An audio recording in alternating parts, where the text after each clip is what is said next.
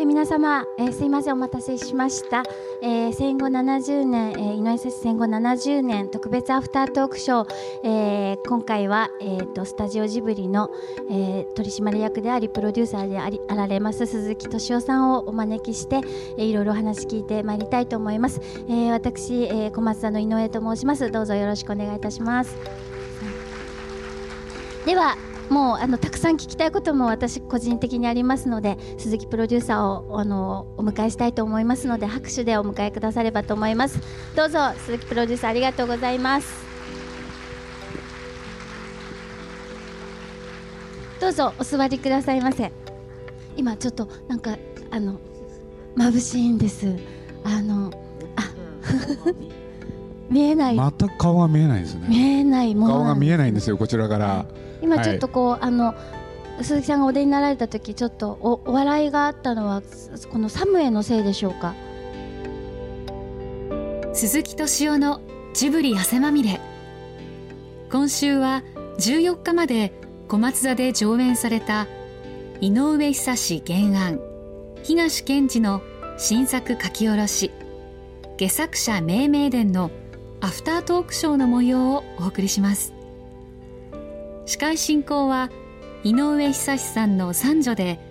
小松座代表取締役社長の井上真也さん。テーマは戦争を二度と起こさないということ。まずはこんなお話から。あの小松座では毎回見にいらしていただいてありがとうございます。もう25年間来てるんですよ。はい、はい、ありがとうございますえー、まず今日あの新作だったんですけどちょっと感想をお願いできますでしょうか、あのー、まあ見ててね、はい、最後ですよね、はい、まあ、2つ気になったんですけれど、はい、1つはね、はい、な何故下作が生まれたのかっていう問題と、はい、それから自由の問題、はい、そうするとこれ見ながらね、最後に思ったですよね、はい、現代は江戸時代と現代とどっちが自由なんだろう？で もしかしたら今の方が、ね、現代の方が大変なのかななんてことをね、えー、ふと思ったことと、はい、まあそれと僕はなんてだってね映画のプロデューサーっていう仕事をしてんでね、はい、やっぱり蔦屋さんにやっぱり興味がいったんですよね。蔦屋さん目線で、はい、あの蔦屋さんじゃないですよ、はい、今日の蔦屋さんに興味がいきました。はい。蔦屋十三郎さん西岡さん演じられる蔦屋さんにこう、はい、感情移入して鈴木さんはご覧になって。いうのか。あんまり感情移入しないんですけどね。作家っていうのかな？作り手、はい。大体最初にねそれこそ入賞家さんっていうのか蔦屋さんがおっしゃってたようにね、はい、大体ろくでもない人が多いんですよ。本当に、はい、僕の経験ですよ。あの誰とは言いません、はい、誰とは言いませんけれどくだらない人が多いんですよ。でもそのくだらないっていうのがある種人間的だったりして、まあ頑張るんでしょうけれど、そうするとねそういう人のそばにいる人ってね、まあ、僕なんか思うんだけれど本当に蔦屋さんみたいな人だったのかなってちょっと思ったんですね。というのは、まあ、僕自分と重ねるじゃないですかそういうことで言うと、はい。はい、だから僕はね多分ね人間的には立派な人だったんじゃないかなっていう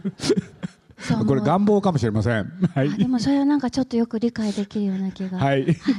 いたします。あの鈴木プロデューサーはもともとこう徳間書店にお入りになられて、えー、スタジオジブリは確か85年に立ち上げたんでしたっけ？まあその辺でしょうね。で、ね、うちもちょうどあの86年でしたでしょうか。小松田も立ち上げてこう長くやっているといろいろ変化とかあるかと思うんですけど長くやっていてよく変わったことと悪く変わったことっていうのがなんとなくこうジブリさんの中でもあるのかななんて思うんですけどそのあたりってどうなんでしょうか？考えないことにしてるんですよね。考えない。あのね、はい、まあ、まあ僕らナナウシカっていうのからね、はい、まあ、最新作っていうとマーニーっていうのになるんですけれど、はい、まあ、30年間走り抜けたんですけれど、はい、でそれで言うとねそろそろ振り返らなきゃいけないのかなって、はい。えー、思っとと思うと同時にね、そんなことしてもしょうがないんじゃないかなっていう気もね、してて、これでジブリがどうだったのかっていうのはね、まずいろんな方の意見を聞きたいですよねそれだったら。うん、でそれを僕がどう思うかっていう問題だと思いますけれど、はい。うん、あんまりなんていうのかな。あの、まあ、はい、まあ僕もそうなんですけれど、はい、特に宮崎駿も、うん、なんかね今しか見てないんです。見てこなかった人生、うんうん、まあ、宮崎駿はご承知のようにあの長編から引退しましたけれど、はい、実はですねこの5月からね 5月っていうのかもう始まってるんですけどね、はい、ちょっと短い作品をね作ろうということでスタートしてるんですよ。あの美術館で公開する上映するショートフィルムなんですけれどね。だからまあね何なんですかね。やっぱりこう何かを作らざるを得ないそれこそ原作者じゃないですけど書かざるを得ないとか書き切らなきゃならないような佐賀があるってことですかねやはり。だからまあ煩悩とか、はい、業とか、はいまあ大体ろくでもないもんですよね。さっきからちょっとなんかろくでもない、はい、あのすいません。いやプロデューサーという方はそういう方をこうねうまくこうやらせなければならないですもんね。あのまあ彼も、はい、まあ僕は付き合ってもうかなり長いんですけどね、はい。はい、78年に出会いましたけれど、はい、なんていうのかなおそらく死ぬまでああなんだろうなって。だから、うん。うん、でも他のなんていうのかな、うん、他のねなんかいろんなことやるより、はい、どうせねあのやるんなら作品作っててもらったらいいですよね。どんな形であれ、はい、そんなふうに思ってます。今回ですね平和のトークショーということであの鈴木プロデューサーの方からいただいたお題が戦争を二度と起こさないことっていうのをいただいたんですけどこれは鈴木プロデューサーのどういう願いのもとからこういう題名をいただいたのかなということをあの物心をついた時、はい、これね僕ね年齢の問題ってすごい大きいと思うんですよね。はい、でどういうことかって言ったらね、はい。あの物心ついた時、はい、もう僕らね教えられてたんですよ、はい、戦争は二度と起こしちゃいけないって。でこれね自分で考えたとかそういうことじゃないんですよね、うん、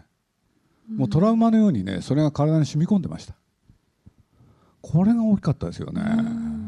だからそうなんですいろんな意見があって、そうなったんじゃなくて、要するに先の大戦で、要するに日本とアメリカが戦ったと、これでまあいろいろ、ねまあ、当然負けてほんでいろんなことあったんですけれど、要するに二度二度と戦争は繰り返しちゃいけない、ということをねなんか誰かに教えられたんですね。だから僕ね、はい、まあ、2つちょっと話そうと思うんですけれど、はい、1つはね、はい、要するにその考え方に揺らぎが来る、そういう時代が来るなんてね思いもしなかったんですよ。うんだからみんなねずっとそうやって生きていく生きてるし、生きていくんだろうと、はい、だからいやそうじゃないっていう考えの方、はい、出てくるとは思わなかったですね。しかもこんない今ですよねまさにこの時代に。あの原発ってあるじゃないですか、はい、そう僕ら若い頃、はい、まあ広瀬さんっていうのは特にねそういうことをおっしゃってたんだけれど原発はね、怖いんだと危険なんだと、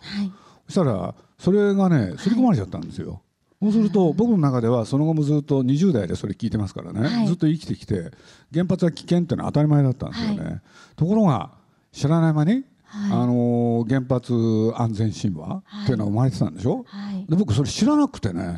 え？って思ったぐらいで。あそうなんだ、うん、だから同じように戦争だって、あのもう一回起こしたい人がいる、うん、なんていうことはねあのなんだ想像すらしなかった？確かにそうですね、うん、あのそうなんですよ。だって僕らね、えー、まあ、僕はあの改めて皆さんの方にご紹介しなきゃいけないのはね、はい、昭和23年っていうまれなんですよ。つまり団塊の世代なんですけれどね、まあ、戦争が終わって3年、はい、そういうことで言うと子供の頃、はい、本当みんな貧しかったんですよ貧乏っていうのか、うん、俺でね洋服なんかもね、僕ズボンなんかよく覚えてますよ。いつも継ぎはぎだらけでしたよねだからまあその後日本は高度経済成長その他、はい、まあ経済発展遂げるんだけれど、はい、僕らの世代ってね多分ね、はい、あの子供の時にそれ知ってるでしょ、はい、そうするとねその後に起きたことはみんなね夢物語、はい、なんかね嘘っていう感じなんですよ。なんですね。そうするとね、はい、なんか起きたらあの時に戻るんだよなっていうのがね、はい。うん、どっかに残ってる？あそのもうご自分の原風景の中にあるところに戻るということってことですよね。僕よく話すんですけれどね、はい、うちが商売っていうのをやってて僕愛知県ででみんな周り近所があの繊維をやってたんでね、はい、で僕よく話すんですけれど物心ついてそれが少し大きくなった頃、はい、多分5年生だったと思うんですけれど、商売やってたからあの必要があって車があった、うん、そしたらねうちに運転手さんが働いてる人がいて、はい、5年生の時にね運転教えていただくんですよ。5年生の時ですか？そう。俺で気が付いたらね、えー、まあ、これ自分でもよく覚えてるんですけれど、えー、あのー、その車をね、はい、街を乗り回してましたね。これね冗談じゃないんですよ。でほとんど車がないから、はい、あのそういうことやってもなんかなんだデパートの屋上にあるあのゴーカートとかああいうののね、はい、続きみたいなもんで。俺でその中にはね出会う中には、はい、例えばいい大人っていっぱいいるわけで、はい、警察官もいたんですよね、はい、そう警察官の方がねあの気をつけろよ って言うんですよ。なだから何が言いたいかっていうとね、はい、そのぐらい日本は貧しかったし、はい、それからなんていうのかなのんき？のんびりしてた？余裕がある感じがしますね。だから、うん、あの親父も特にね、はい、僕を咎めなかったし、もう一つよく覚えてるエピソードはね、小学校4年生の時、クラスに高橋君というのがいましてね。そいつがねまあ授業と授業の間に休みがあるじゃないですか、で僕なんとなくね廊下へ出てでそこらにいたらねその高橋君が寄ってきてね「はい、鈴木」って言ったんですよ。よく覚えてるんです徴兵制が敷かれることになったってこれね小学校4年生ですよ。徴兵制って言葉をね、はい、僕理解できたんですよね。俺でね、はい、みんな軍隊行かなきゃいけない、うん。えー、な俺でね二度と戦争を繰り返しちゃいけないって言ってる時にね、その高橋君がね、はい、あのこれからはねあの徴兵制だと。だから俺らみんなね戦争行かなきゃいけないって、はい、これ衝撃でしたよねどうしてそういうことになったんでしょうその子が多分ねそういうのに興味あったんでしょうね、は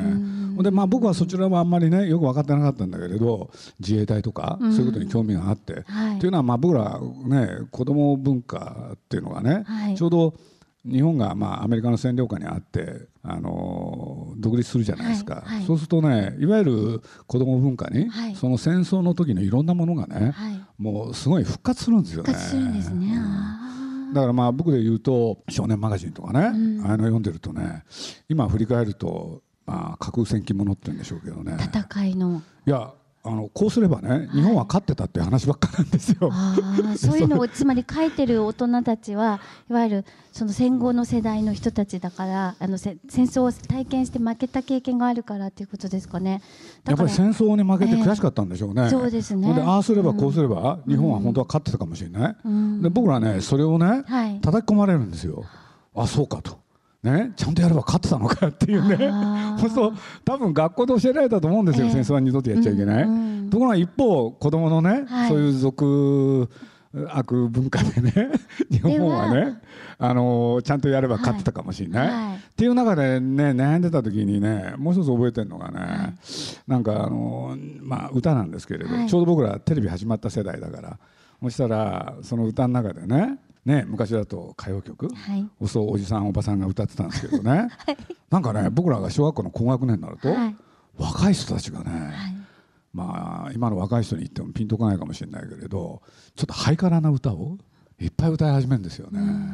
そうするとそういう旧来の歌謡曲と、はい、それからそのハイカラな歌その2つがあってね。で後に僕知るんですよそれ、うん、実はその若い人たちの歌ってた歌は僕は大好きなんだけれど、はい、しかしこの歌がね、はい、全部ね元はアメリカ製。で日本語で歌ってたんですけれど、その日本語は、日本語訳詞だったんですよね。ね。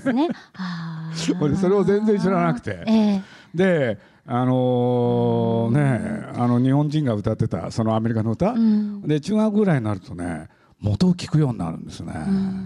これでその訳じゃなくて本家本元を聞きになる、うん、そうそうそれがすごい好きになっちゃったりしてね。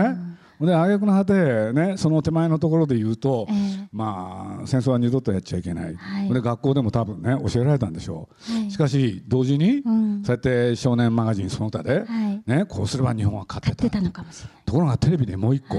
ね、あの夜のゴールデンタイムっていうとですね、これ僕ら非常に体験したことだから、アメリカのねホームドラマっていうのやってるんですよ。そうビーバーちゃんがどうしたとかね。パパ大好きとかね。そうそこで描かれるね、はい、あのお家は、はい、あの玄関開けるとですねいきなり居間があるんですよ。すごいでかい。でちょっと奥へ行くとねすっごいでかい冷蔵庫、でなんか掃除機みたいなのがあったりして、はい、それでみんな各家庭に車があるでしょ、うん、そうあまりにもその目線から自分たちの現実を見ると、はい、なんかわびしくなってきて。ちょっとわびしいというか本当に分裂するというか。いやだから本当に分裂なんですよ、えー、これね、僕は正直言うとアメリカに憧れましたよね、はい。アメリカってすごいんだ、うん、こんな幸せなのかって、はい、で歌がねアメリカ製の歌だってことも知って、はい、こんな歌が、ね、向こう海の向こうでは歌われてるのかと、うんうん、って言ってる一方で、はい、少年マガジンがね、はい、こうすれば日本は勝ってたでしょ、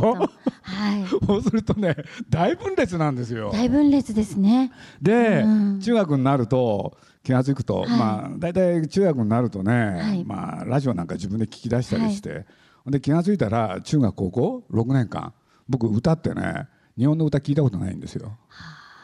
でこれ僕だけじゃないんです学校中みんなそうでした？同級生たちはみんなそうだみんなアメリカの歌聞いてたんですよ、はい、でアメリカだけじゃない、はい、イタリアもあったしフランスもあったし。でやってる時にね、はい、僕の高校生ぐらいだったんじゃないですかね。東宝映画っていうところでね、はい。8.15シリーズって始まるんですよ。シリーズ。これ何かっていうとね、はい、夏にねあの戦争映画やるんですよ。はい、でね、その8.15だ。うん、はい、でまあこれ多分ね、やっぱり少年マガジンその他で特集したんでしょうね。再びね復活なんですよ。それは何ですか？え、そのシリーズっていうのは映画なんですか？そう、毎年一本やっていくんですよ。一本だけじゃなかったかもしれないけれど。これで山本五十六がどうしたとかね、はい、キスカがどうしたとかね、はい、いろいろ出てくるんですけれど。なんか知らないけど見に行っちゃった。で多分きっかけはね少年マガジンなんですで、うん、これね高校だけじゃないんです。大学入ってもね僕実を言うと見てたんですよ。そしたら、はい、よく見ていくとね、共通項があるんですよ、主人公がねこれまた面白いんですよ。さっきの少年マガジン僕ら子供の頃はね、こうすれば日本は勝ってたでしょ、ところが僕らがね中学ぐらいになるとね、はい、あの主人公がねみんな一つのタイプになるんですね、うん。うん、全員がね軍人でありながら、はい、戦争に反対。反対してる。あそうですね。山本五十六もそうだしすよ全てのね、あの主人公が反対、戦争に、しかしやらざるを得なくなる。でやってみるとねこれがね戦争が上手なんですよ、うん、っていう人がね主人公になるんです、うんうん。うん、でそれをねなんか見まくらない。さらに分裂ですね。だから僕の中でね、はい、ね大体なんか少し見えてきましたでしょ、はいでまあ、僕らの世代ってね、まあ、若い人ピンとこないかもしれないけど段階の世代っていわゆる学生運動世代で、はい、そうすると大学でねそれぞれテーマが掲げられて学生がね、はい、あのストライキしたりいろんなことが起こるんですけれど、はい、ここでのね、テーマっていうのがあるんですよ、そしたらそれは何かっていうとね反米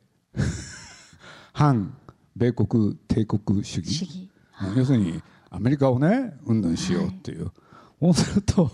アメリカが好きなのに。ね。その反米あの。そのアメリカに対して文句言わなきゃいけない、うん、これにね揺れまくったね。なんか子供時代、ね、そして青年時代。青年時代だったんですね、だからまあ実を言うと、うん、まあ僕らあの風立ちぬっていう映画やるときにね、はい。はい、結局ねあの映画ってねテーマそれなんですよ。まあ宮崎駿っていう人もね、まあ僕と同じく戦争にはもちろん大反対、はい、しかしですねゼロ戦とか大好きだったわけですよ、うん、そうするとね、この自分の矛盾 矛盾ね、はい、口には声を大にして、うん、そしてデモにも参加する、うん、戦争反対を叫んで、はい、しかしねいたずらするとね気が付くと戦闘機書いてる人なんですよ。そうするとこれを一体どうしたらいいんだろうっていう、でまあ大きく言えば、はい、僕の中にもそれがあった、だけれどなんかね根底のところに、なんか元になんか反対する、はいものが。反骨精神じゃなくてなんかどこでそれ植え付けられたんですかね、うん、もしかしたら小学校かもしれない。でもそこがもしかしたら今お話をお聞きするとジブリさんのそのものづくりの原点になっているのかもしれない、まあ、なとその分裂を繰り返してなんだろうっていうところのあの問題提起をし続けてるからやっぱり普遍的なんでしょうねテーマが。というかまあはい、まあ、多分ねジブリ作品って、あの宮崎駿っていう人は、実を言うと74歳なんですけれど、なんかすごいね感覚が若いところがあって会った時からね、その段階の世代の感覚に似てる人だったんですよね。でそういうことで言うとジブリの根幹ってね、はい、その段階の世代のなんか考え、はい、あの体験したこと、考えてきたこと、うん、それと関係あるんじゃないかなって、うん、そんな気はちょっとしてますけどね。じゃあ段階の世代のえーえっと、子供だったりそのまた子供だったりっていう、うん、そのやっぱり分裂するその少年期青年期、うん、やっぱりあれだけ引き付けられるんですね。でも、はい、その戦争反対だけ揺らいでないんですよね、はい、これ面白いですよね。だからその最初のねどこでのその体験があったのか、はい、その教えてくれた人は誰だか分かんないけれど僕はまあ心の中で手を合わせたいですよね。そっかもう刷り込みとしてすでに戦争をしてはいけないことということがあったっていうことですよね。はい、いや今こうやってこう戦争が突然こう身近になったような世の中でですねあの鈴木さんはズバリ今一番何に興味がありますでしょうか？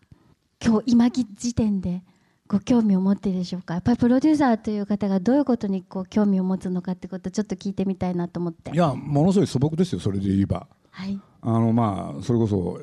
まあ、僕もね、はい、映画見たりとか、はい、今ちょうどウッディ・アレンのっていう人に凝ってるんですけれどね、はい、それずっと見てると面白くて、はい、でウッディ・アレンって生涯残した作品が50本、うん、うん、で見ていくとね、まあ、いろんなテーマがあるんだけれど、なんて言うんだろう。世の中って本当ね、退屈でつまんない、はい、けどたまにはいいことあるよ。みたいなね、はい、映画とかね、うん、いろいろ作ってきてるんですよ、はい、で見ていくと本当面白くてね、だからまあ僕、今ね、まあ、ちょっとだけ説明しちゃうとやっぱりあのウッディ・アレンっていう人が映画監督になった時、まあこういうことがあったんでしょうね。こういうことっていうのはね、うん、世界中のあらゆる映画、うん、もう作り終わった時期なんですよね、うん、そういう時に監督になった自分は何をやればいいのか、はい、っていうんで彼が取った手段はね、はい、テーマはともかくとして、はい、いろんな映画監督がそれこそ面白いもの作ってきたわけでしょ、はい、それをその作り方を引用してね、はい、ある時はチャップリン風ある時はベルイマン風ある時はフェデリコ・フェリーニ風っていうんでねいろんな映画作ってるんですよ。それはこうパロディみたいにあのパロディとは違うんですか、ね、パロディにはしきらないんですよ。でなんでかっつったら、はい、テーマが現代性を持ってるから。でそのことによってねあこの人の映画って、ね、なんか腑に落ちるんですよね。だって今新しいものなんてもうできないんだもん。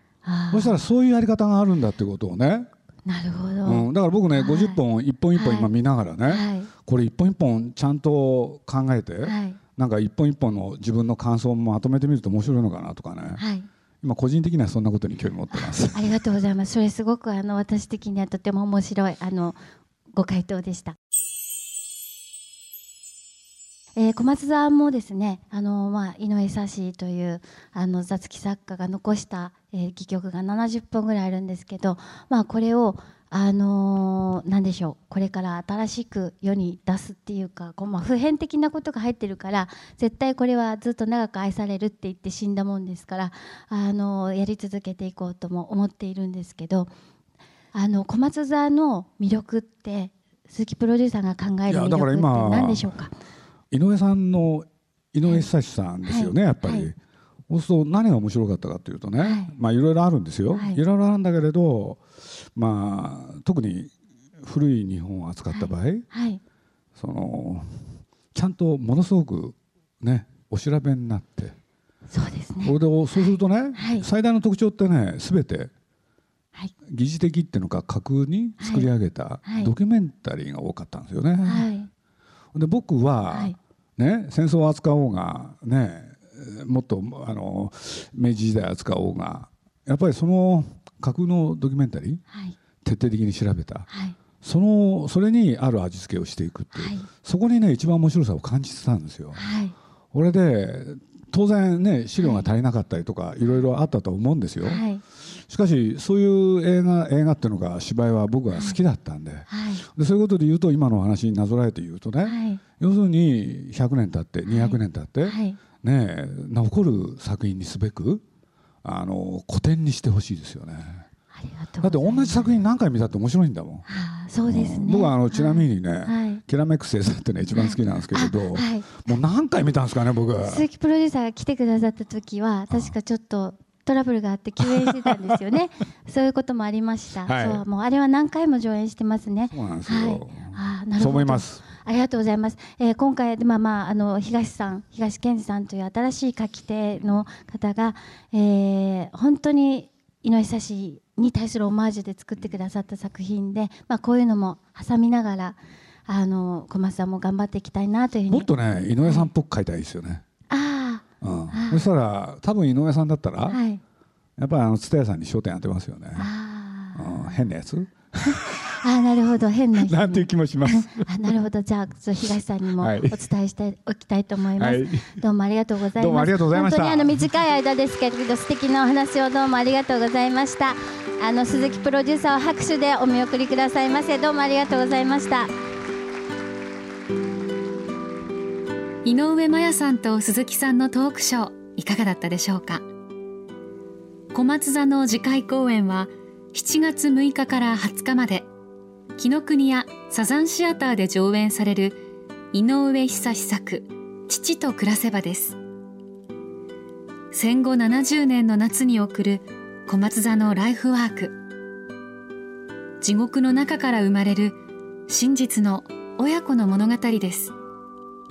興味のある方はぜひご覧ください。さて来週はドワンゴ会長の川上信夫さんをお迎えしてお送りします。お楽しみに。鈴木敏夫のジブリ汗まみれ。この番組はウォルト・ディズニー・スタジオ・ジャパン。街のホットステーションローソン。アサヒ飲料。日清製粉グループ。au ブルボンの提供でお送りしました。